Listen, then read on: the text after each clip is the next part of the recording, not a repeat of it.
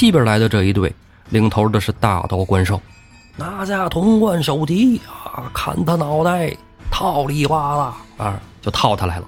潼关一听大怒啊，你是吧？你打就打，你什么叫套我是吧？套我不成，锋威必胜，来迎战。说这丈二钢枪怎么牛了？所有人都闻风丧胆。这枪的主人牛，正是河北玉麒麟卢俊义。枢密相公大人，我用这条性命保你突出重围，啊，加油，奥利给！凤美提枪迎战卢俊义，跟你拼了！我跟你玩命啊！退退退退退！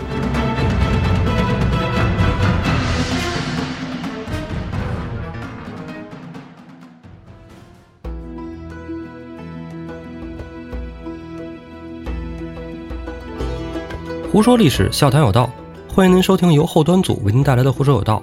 喜欢收听我们栏目的朋友，可以在公众号里搜索“后端组”来关注我们。里面有小编的微信，您可以让小编拉您进我们的微信群，与我们聊天互动。大家好，我是主播道爷。后端组的栏目近期有一些小的调整，例如您已经关注后端组的朋友会知道，我们《胡说有道》和后端案内人在周二轮流播出。那么以后每周三的话里有话，也和微客玩家轮流播出。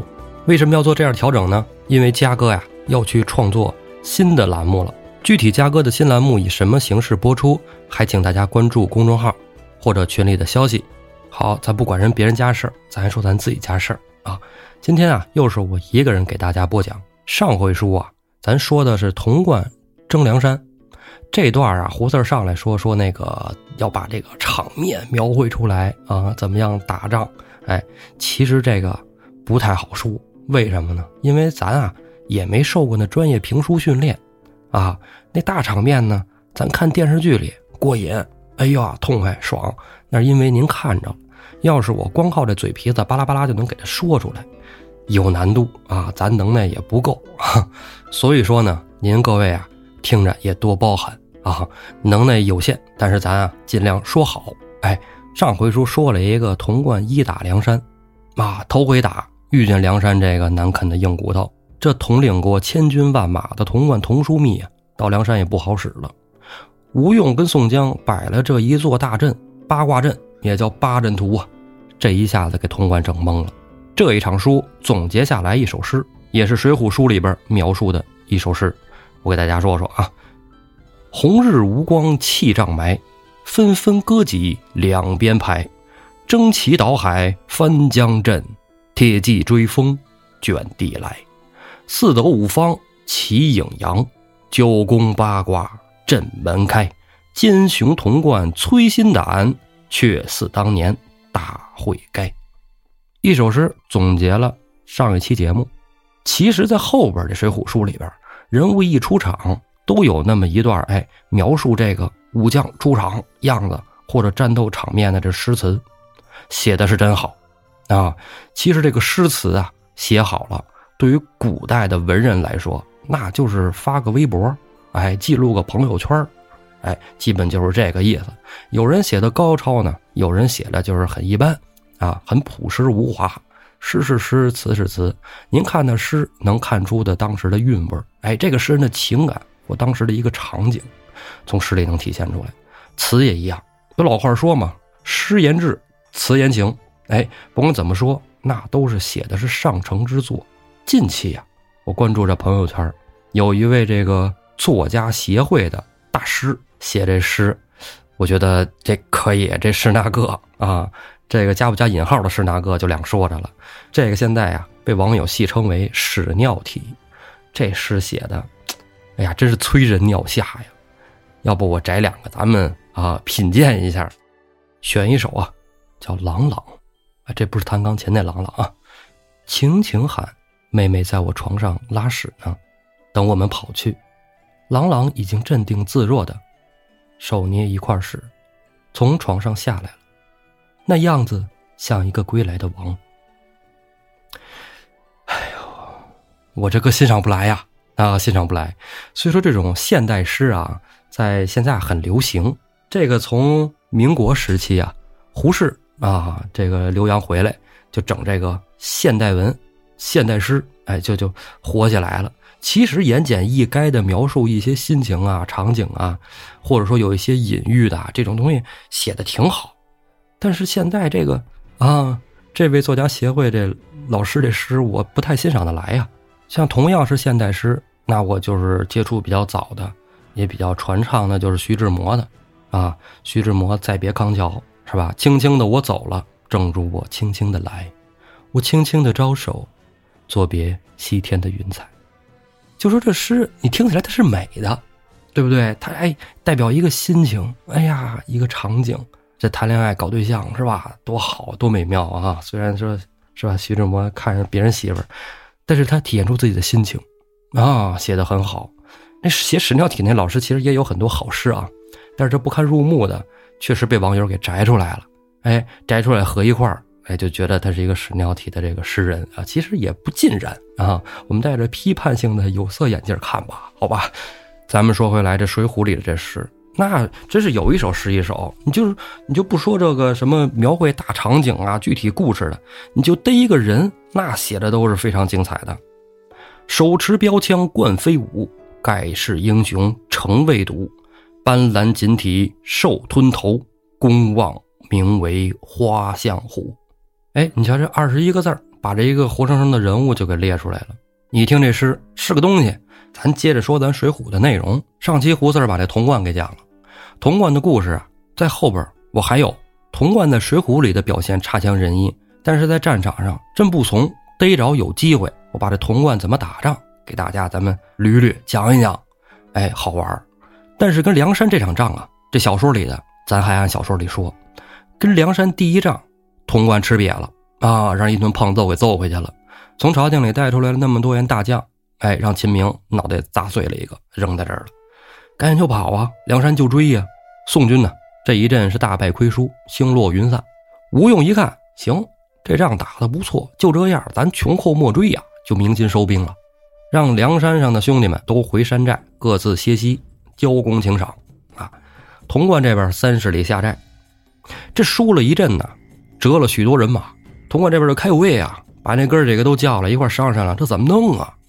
丰美必胜二位将军，那见多识广，在城里呢见大世面啊，这输一阵，输一阵就输一阵啊！枢密大人切莫担忧，这都不叫事儿，有胜有败嘛，是吧？九赌无胜家呢，还是不是？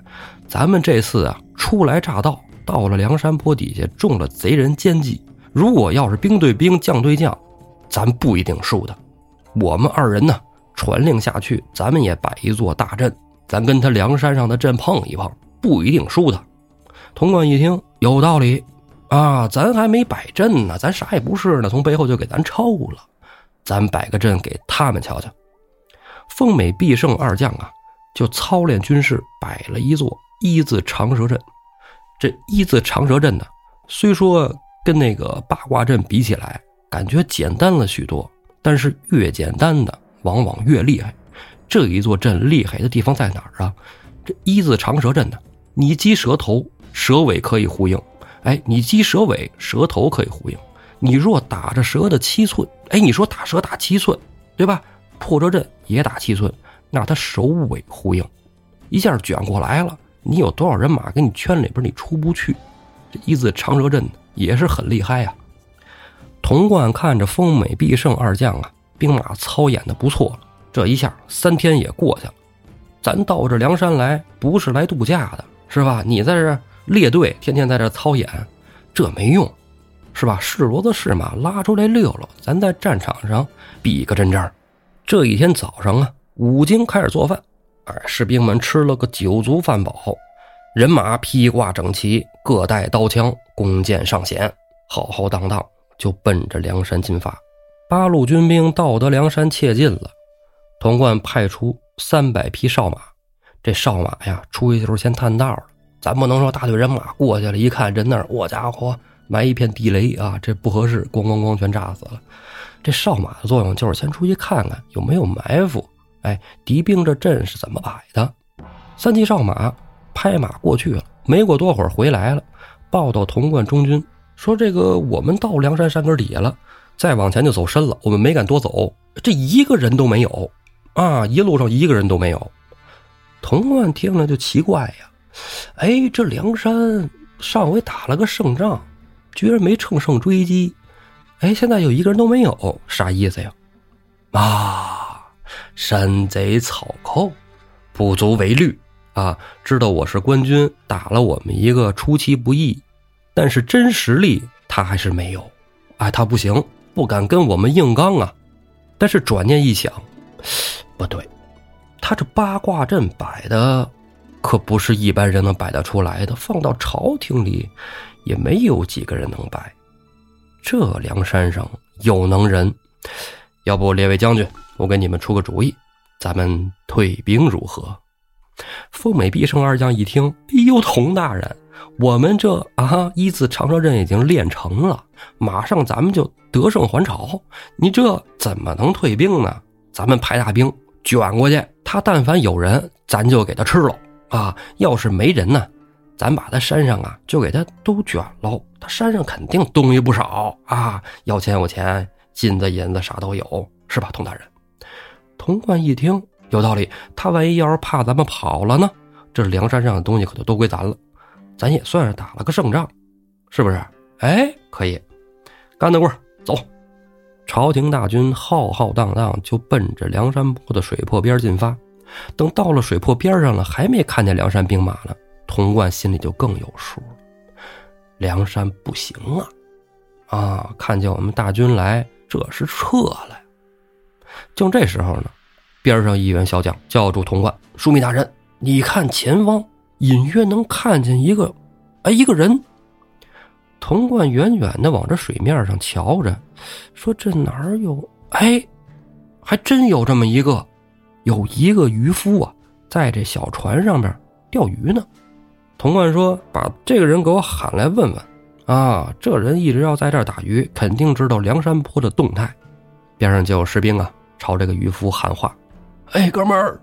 这渔夫也不理。童贯说：“哎，不能啊。”是吧？这么近，他肯定能听得见的。怎么着？耳朵塞鸡毛了？来，谁出来给我射他一箭？童贯身边上就冲出一位将军啊，弯弓搭箭。此人在军队里啊，善射有名，射箭不错。嗖，一箭就冲着渔夫射过去了。这箭不偏不倚的正射到这个渔夫的脑袋上。哎，这渔夫脑袋上戴了一个青斗笠，这斗笠能禁得住箭射吗？这箭砰一下子。噔，掉地上了。潼关军里就惊讶呀，说：“这箭怎么射不穿这斗笠呀？”潼关一看，哎，这是邪事啊！这有蹊跷。来来来，弓箭手列队，给我射他！妖魔鬼怪啊，给我射死他！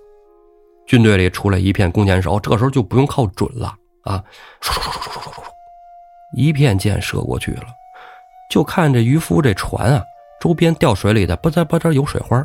只要射到这渔夫身上的，纷纷都落到了船舱里。哎呀，这潼关这边就吓一跳，啊，就说这个人这也太邪性了啊！这邪事安徒生都不敢这么说呀，这玩意儿啥情况？马上又从军队里选出了三五十个会水的战士，脱掉盔甲，给我到那船上，把那人给我逮来啊！是人是鬼，让我看看他长什么模样，到底是谁？这三五十个人，夸夸夸夸。把盔甲一脱，咚咚咚，水里一跳，就往这艘渔船上游。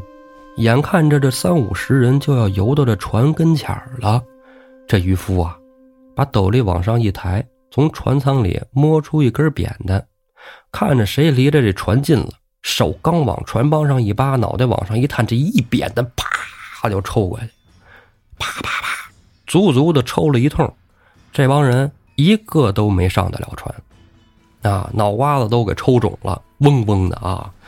潼关这边看着，哎呦，我的天哟，这人有两下子呀，三五十人拿不得你，我军队里有的是人，又选了五百军汉，扑通扑通扑通跳到水里去，我家这五百人跳水里，煮饺子似的就往小船那游啊！这五百人夸夸夸夸是吧？自由泳、仰泳、蝶泳的，潼关在岸上喊。过去，哎，给我抓活的、抓死的都行啊！死砍两半给我拿过来，我看看啊！没见过这么邪性的事儿啊！没见过这么邪乎的人。这船上的渔夫啊，歪头一看，嚯，这家伙抓我一个，至于这么邪乎吗？把斗笠摘下来，往船舱里一扔，咣当一声啊！哎，这不是寻常斗笠，这是一个熟铜的斗笠，身上披挂的蓑衣呀，拿下来那也不是蓑衣，是吧？蓑衣呢都是哎草叶子、竹叶子编的啊，芦苇杆这那的。这渔人身上穿的这蓑衣，那是一个熟铜的蓑衣啊，怪不得弓箭射不进来呢。这人扭向回头一看，童贯可能不认识，但是我认识这人呢，他是浪里白条张顺。啊，张顺在这船上，那如履平地，跟站马路上一样。那人想靠近这船，那没戏。但是这五百人要过去了，那把船都给举起来了。张顺他也受不了。看见这五百人游过来，张顺把身上的衣服帽子一脱，捅，也跳到水里了。跳到水里以后，拔出腰间利刃，冲着这五百人就游过去了。五百人心说话：“你一个能咋的？咋的？”这要是寻常人，那五百人一人一嘴巴都抽熟了。但是他是浪里白条啊，这张顺五百人谁也进不了他身。张顺掏出小脑子，噗噗噗，到了他身边的，挨着就死，挡着就亡。就看这水面上咕咚咕咚咕咚就冒血泡子。这前面一看逮不着，当兵的也不傻呀，谁在这水里玩命啊？死都不知道怎么死的，掉头呱呱呱就往回游。童贯在岸边呢。乔都傻了，说：“这这啊，这一人下去，他死了怎么冒这么多血呀？”后来寻思着不对，是这一人下去把我这士兵宰了，冒这么多血啊！水面上都染红了。童贯正还看着这水面上，说：“这人怎么也不出来呀？啊，你出来的弓箭手给我射死他啊！一冒头都射死。”正说着呢，山坡上有黄旗飘动。童贯用余光一瞧，哎，那儿有伏兵。这水里这也别管他啊！就这一个人啊，咱他爱咋咋的，一个人翻不出花来。那安排俩弓箭手水边等着，他但凡露头，给我射死他。来，众位将官，随我看，那山坡上的黄旗攒动，一定有伏兵。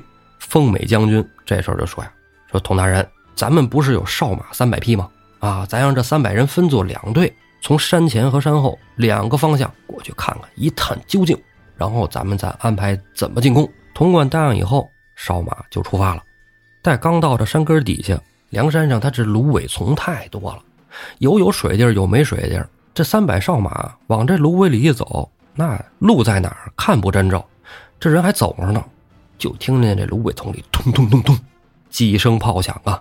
这还没到那黄旗那儿呢，还都不知道那黄旗是什么呢。到了芦苇丛，这三百哨马就交代在这儿，这可真给潼关吓了一跳。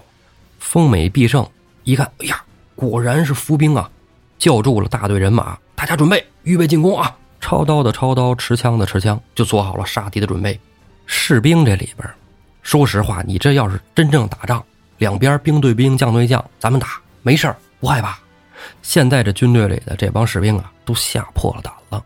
这水面上一个人，宰嫩老多啊，射箭射不死，咱都不知道咋回事这那一人还没了，三百哨兵哨马哗哗哗冲到芦苇丛里边。砰砰砰，都给炸碎了，啊，炸稀碎！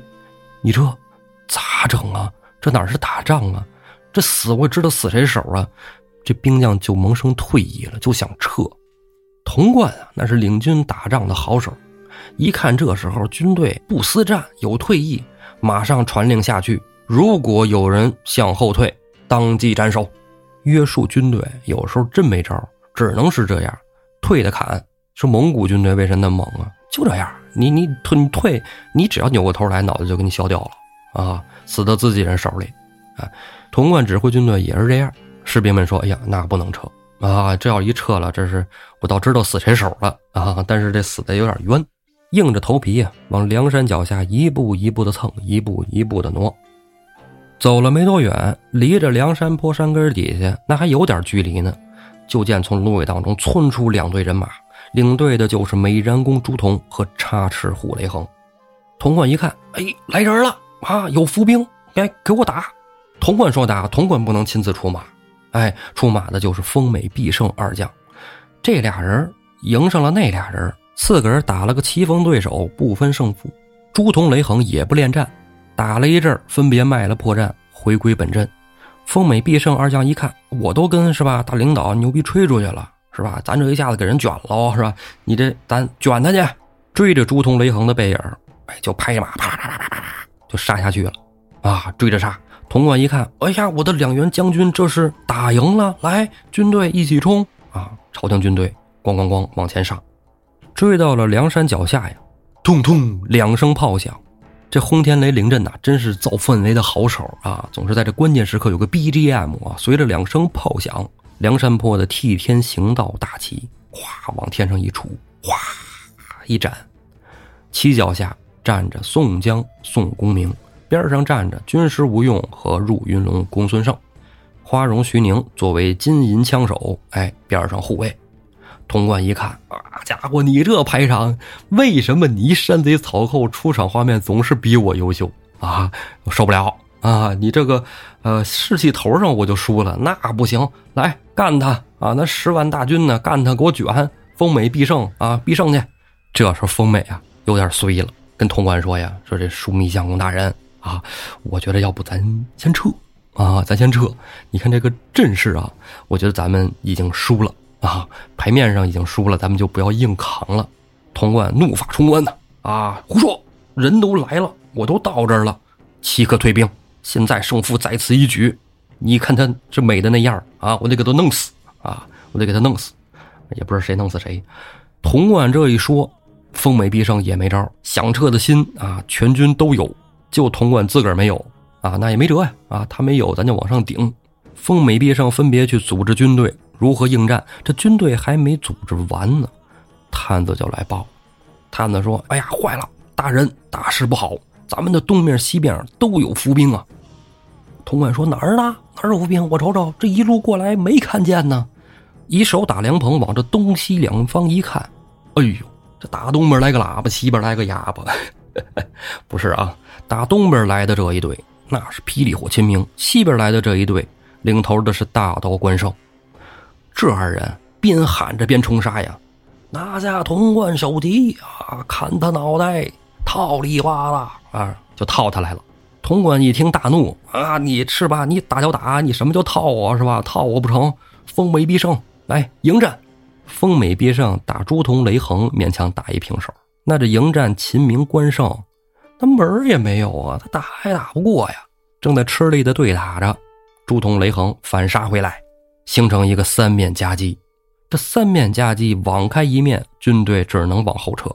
你不撤，你没处去呀！啊，打又打不过，为将的带头，当兵的在后，呼啦啦啦、呼啦啦啦往回退。往回退还没退多少呢，来了一队黑旗军兵，双边呼延灼呀！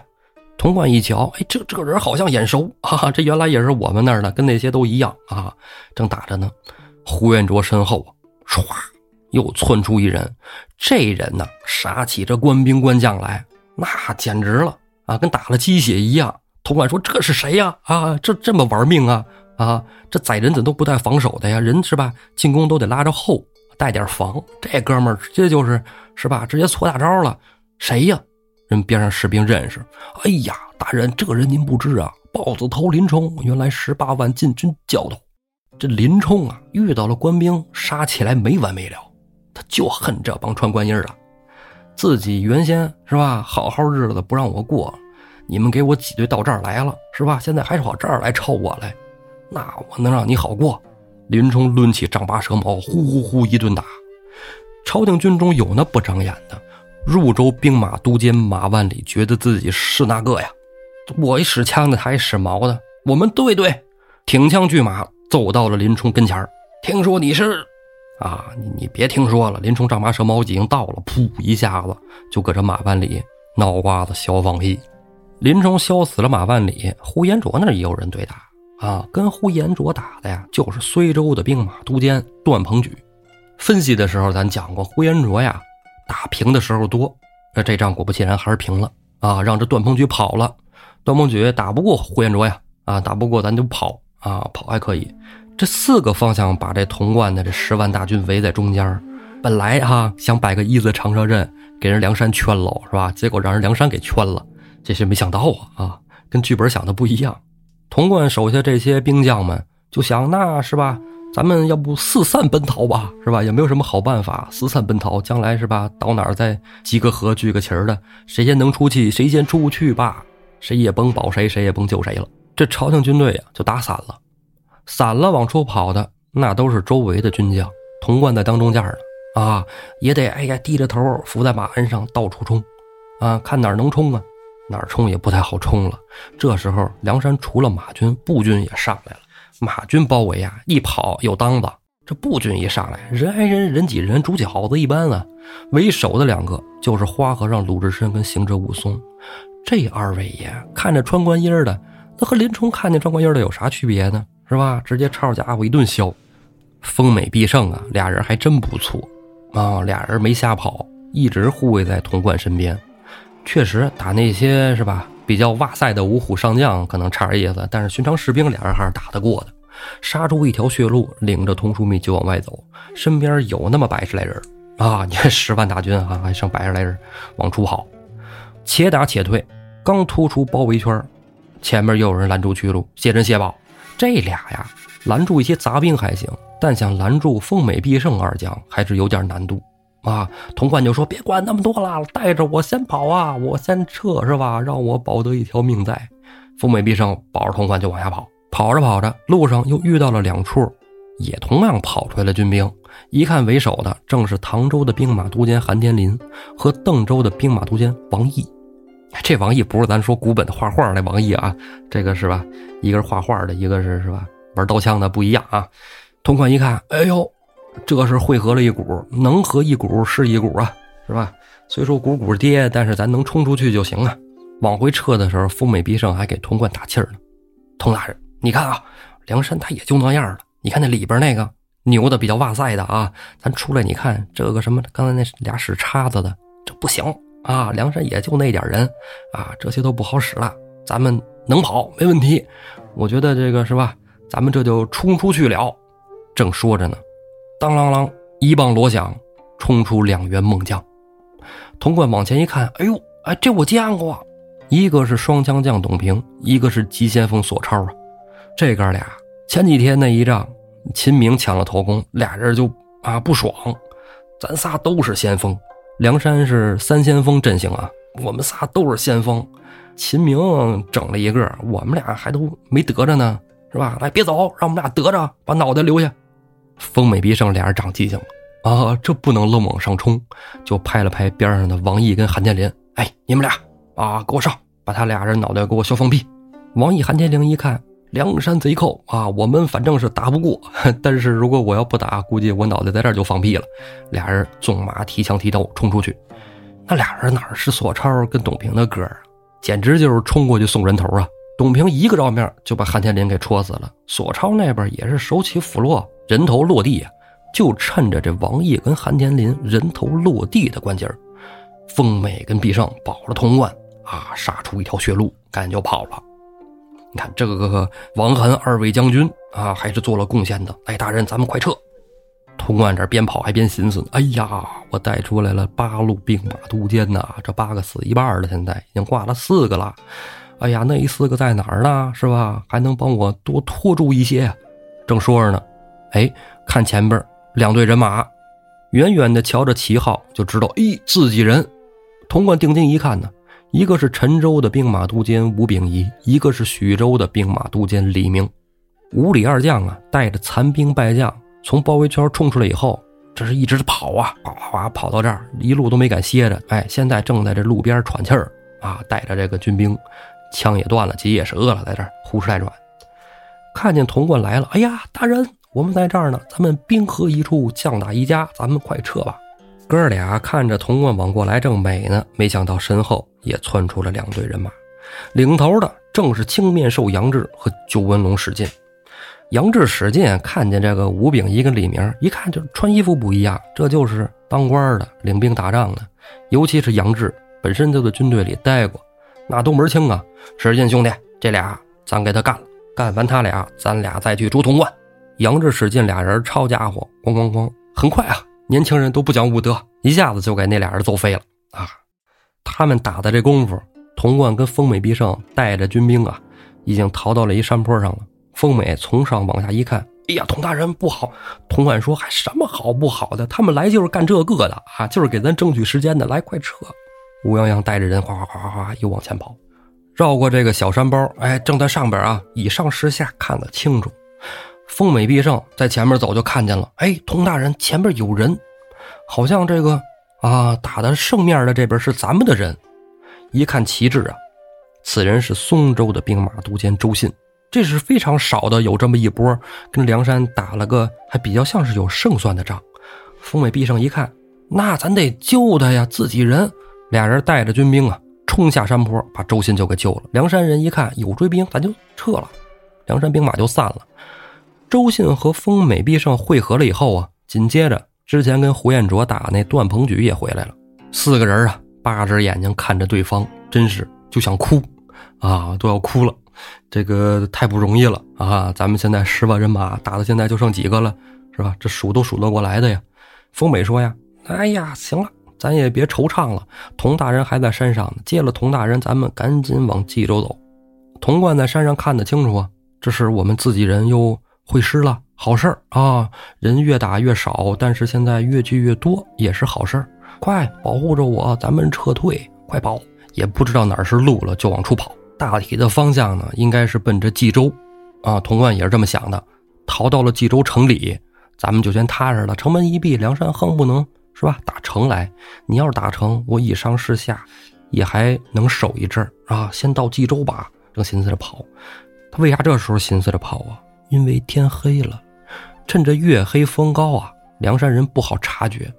咱们也别什么点火把这那的，就偷摸跑。反正咱们这么几个人手拉手，哎，谁都能知道谁在哪儿，也行。这帮人就手拉手奔着冀州的方向走。二更天，星明月亮。走着走着，这路上啊，就看见东西反光。呃，通关说：“这什么东西反光啊？这大夜里，如果没猜错，应该是个兵器。”前边的风没必胜你回头来说：“哎，大人，你可别瞎说啊！这要是有兵器，那就是有贼人拦路啊！当然有人拦路了。这一路拦的呀，那不是寻常人。为什么这兵器反光反的那么厉害呀？大夜里都觉得刺眼呢？那是好家伙！”好兵器它得有名这在《水浒传》里边，虽然名字听起来很普通，但这个兵器一说出来，所有人都闻风丧胆。正是这杆丈二钢枪。说这丈二钢枪怎么牛了？这枪的主人牛，正是河北玉麒麟卢俊义。啊，卢俊义在这路口守着呢。马前两位大将，一个是病关索杨雄，一个是拼命三郎石秀。这仨人把路口一挡，那谁不敢颤？卢俊义呀，远远的就瞧着这是官兵了，就在这等着呢。看见童贯他们在那立住了，也不往前走了。卢俊义就高声喊喝：“童贯，还不下马受降？更待何时？”童贯一看，哎呦，这前有拦路，后有追兵，这可怎么弄啊？啊，这拦的时间长了，后边追上了，这不是更难打吗？咱好容易逃出来了，你们四个快给我出主意，现在应该怎么办？丰美这时候马上抱手攻拳，跟童贯说：“枢密相公大人，我用这条性命保你突出重围，啊，加油，奥利给！”丰美提枪迎战卢俊义，跟你拼了，我跟你玩命啊！退退退退退，跟卢俊义就要玩命。第一枪啊，照着卢俊义的心口窝，噗，就扎下去了。卢俊义身子一侧，把这一枪让过去，伸手揪住丰美的裤腰带。腾出右脚，咵的一蹬，把这马就给踹躺下了。丰美提在手中，一喝没过去。杨雄、石秀这时候冲过来，来吧，走吧，哥们儿，拿绳子，噗噗噗，给冯梅捆上了。潼关在那儿看看傻了。潼关心说啊，你这不是啊，给我争取时间让我撤吗？我这都白感动了，这催着尿下的东西。这时候毕胜在边上就说了。周信、段鹏女，咱们别在这耗着了，咱们就乌泱乌泱一块冲吧。这黑灯瞎火的，他也分辨不出谁是谁。哥仨舍命保着潼关呢，跟这帮军兵就是跑散了。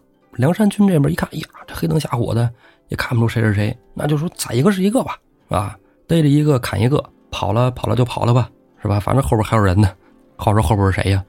潼关这一队逃兵啊，刚跟卢俊义这屋走了个擦肩。迎面就撞上了黑旋风李逵、丧门神包胥、项冲李衮，这四个是吧？绞肉机四人组嘛，老说了啊，都说习惯了。这四人冲着人，耶，这儿有人呐，来呀，卷他们！李逵抄起两把板斧，啊，鲍旭持起丧门剑，那哥俩持起蛮牌，呜呜呜呜呜，一顿炫，那人头、胳膊、大腿啥都飞啊，满天飞。这帮人看也不挑你是军官啊还是士兵啊，反正是人就宰，带气儿的都给他干放屁。李逵就迎上了段鹏举，啊，段鹏举是武将啊，一看你这黑鬼黑灯瞎火的，你看我一枪戳死你，想着先是吧，弄死一个是一个，这别的人是吧都没砍人死了，这玩意儿。我要怼死一个，我也是能立功啊！段鹏举抱着个侥幸心理，提枪就要刺着李逵。李逵感到身后，杀气不善，扭转身形啊，两把板斧一抡，噗，砍断了段鹏举坐下马的两条前腿。马一看没腿了，是吧？那我先跪下吧。马一跪，段鹏举从马上周下来了。这一周下来，还想起身呢，就看见李逵大斧子从这天上呜就落下来了，噗噗噗。段鹏举啊，给剁成了个肉泥。段鹏举死的这个时间是恰到好处的啊，给朝廷的官军们争取了一些时间。潼关呢，跟毕胜、周信仨人带着残兵败将又跑下去了。这回还行，跑的距离有点远啊，还走到了一条小溪边，在这溪边呢，说喝点水啊，渴了补充一下 H2O，就在这蹲蹲蹲喝水。蚂蚁要印一印嘛。是吧？这马跑了一宿了，它也渴呀。人困马乏的在这儿正调整休息呢，一声炮响，通。紧接着，黑压压一片箭矢盖过了星月之光。毕胜当先看见了，大喝一声：“哎，快保护大人！”这时候，士兵把手里的盾牌举起来啊，有些举得快的保住一条命，那举得慢的这就到这杀青了。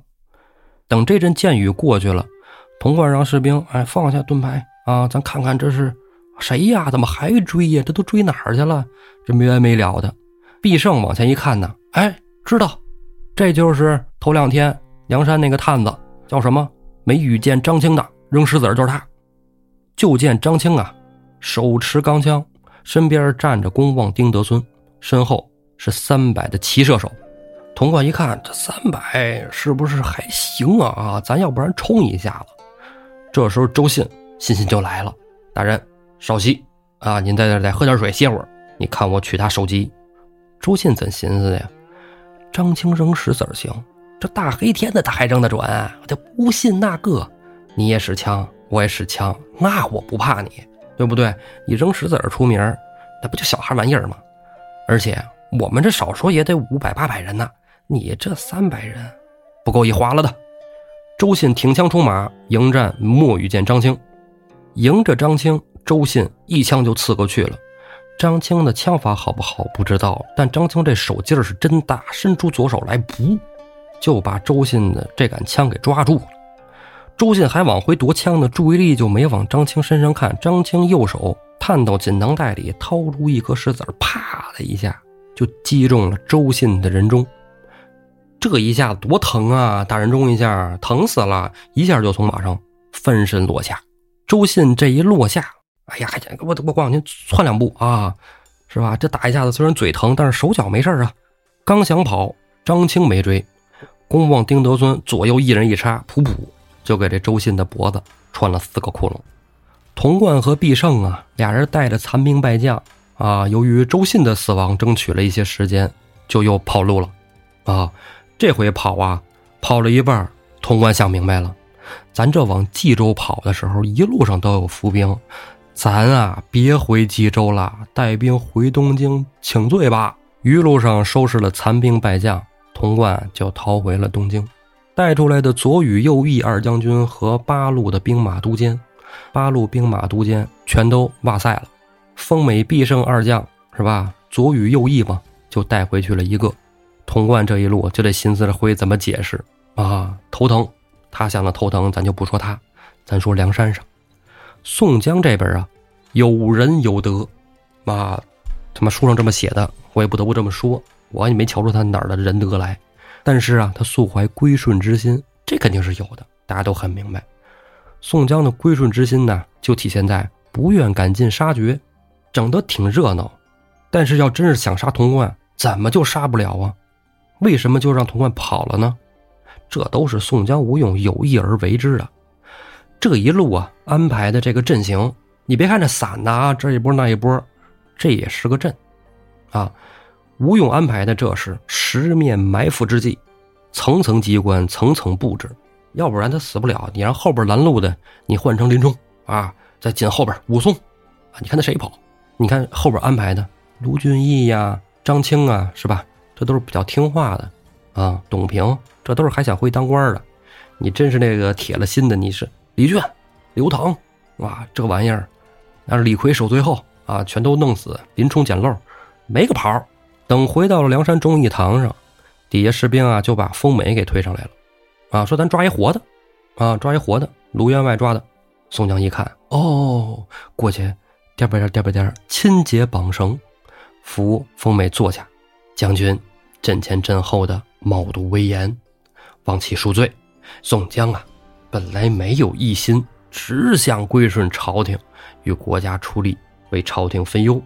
但是呢，头回招安，就你看那个写的那什么玩意儿，大家不服，我也没有办法啊。你看这回呀，你不是在这儿吗？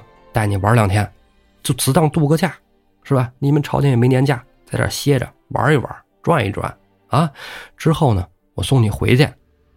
等你回到朝廷啊，好好说说，你说说我们梁山真实情况，对吧？我就跟你明白说，我要想杀那潼关，他死一百回了，我没想杀他啊，知道吧？就是你我肯定也不杀，你好好玩，好好吃啊！来，给封将军安排个总统套啊，住好吃好啊，那去吧去吧。丰美啊，都吓傻了，感恩戴德宋江的不杀之恩，就退了下去，天天吃香的喝辣的。你说这什么玩意儿？丰美过去好吃好喝去了，梁山上继续开会。嗯，宋江跟吴用说：“军师，这差不多了吧？是吧？你不是说咱得招摇一下子吗？这我觉得挺招摇了，挺可以了啊！这朝廷里估计都，是吧？都知道咱梁山会摆这阵，会摆那阵，是吧？什么八卦，是吧？什么十面埋伏，这家伙老厉害了，风声已经都吹出去了，可以了吗？”吴用说：“呀，大哥，早着呢。”那这一趟去了，你放心，还有人来。宋江说：“还来？干嘛来？田炫来？那下回再来，咱是不是就得真弄死他几个了？你这个要弄死了，咱也没法招安啊。怎么整？”吴用说：“呀，大哥，你先别着急，招不招安这事儿啊，咱往后放。你若想招安招的安稳，那咱们就得再打一场漂亮仗。朝廷什么时候打，咱不知道，所以戴宗贤弟。”还得烦劳你下山一趟。戴宗说：“那这个没问题，肯定是我呀。他你不能叫别人去呀。啊，你你你这肯定是叫我去啊，跑得快嘛，信号好。行，你去吧。不用说呀，你再带一人去啊，你自己去太累了。这趟不着急啊，为什么不着急呢？他们也得且嘀咕怎么对付咱们呢。啊，不是一天两天就能派兵的，不着急啊。你带个人溜达去看看吧。”李逵窜出来了，哥哥，我去。啊，让我去，我愿意跟戴院长一块儿啊，到城里再看看去。宋江说：“你他妈歇了啊，别待着去。”这时候人群中啊，走出一人，大哥，我跟戴院长同去。大家一看，哎，这人靠谱啊，这是谁呀？为什么说他靠谱呢？这是梁山这部书啊，头一个送信送到位的，送到点上了。要不是他送信都没有《水浒传》这部书啊。赤发鬼刘唐。宋江一看大喜啊，好，你们俩人收拾收拾东西，择日启程啊，一路顺风。戴宗、刘唐怎么到东京城？一路肯定无话啊，无话咱就不说，咱说谁呀？童贯，童贯也到了东京啊。童贯到了东京，敢回朝廷吗？没脸，要脸没脑袋，是吧？要脑袋没脸，这东西先找太师汇报吧。啊，报不报皇上两可的，先跟太师说一声。潼关进了太清府啊，进屋就哭，哭啊！说这个太师不行啊啊，我们去打不过，八路军官都挂了，然后丰美丰将军也给活捉去了。你看现在是吧？怎么弄啊？这个知道潼关回来，高俅也在蔡京府里呢。高俅就说呀：“枢密相公不用烦恼，胜败兵家常事，打仗哪有不死人的啊？很正常，不要太往心里去。咱们大宋。”兵多将广啊，不叫事儿，厉兵秣马，咱们再战就是。但是呢，呃，这事儿你可千万别让皇上知道啊！皇帝现在心情正好，天天画画，你没时间搭理你。蔡京说呀：“这当然不能让皇帝知道了，皇帝知道那还了啊？是不是？这死这么多人，当时你牛怎么吹的？你说你这强那强的，是那个？结果呢？吧？啥也不是。”潼关一看太师生气了，赶紧跪地上哭，哭。那怎么办呢？太师救我！蔡京啊，一手叠着潼关，你折了这么多兵马，耗费了这么多钱粮。啊，八路兵马渡监呢，全死了，啊！你这怎么干的这事儿？除非呀，打一场胜仗回来。潼关说：“说我这点人怎么怎么打呀？啊，我可不敢去了。你别让我去打了，我再去了我都回不来。你呀，你呀，吓破胆了，啊！我跟你绕着两句弯弯绕，我就是想对策呢。我想出来了，你跟皇上汇报啊，你就说现在天气太热，士兵水土不服，中暑。”所以权且罢兵，那死多少皇上不问你，你也别提，啊，这事儿就是折过去了。如果皇上要是震怒了，我就把这话茬接过去，我就说呀，此心腹大患必须剿除，再派兵。到时候你要愿领兵，你就到时候举手；你要不愿领兵，你就别发言，明白了吗？蔡京这话说完之后，正好就点到了高俅。太师若要再领兵出征，高俅愿望。高俅能不能领兵征打梁山泊？咱们下回再说。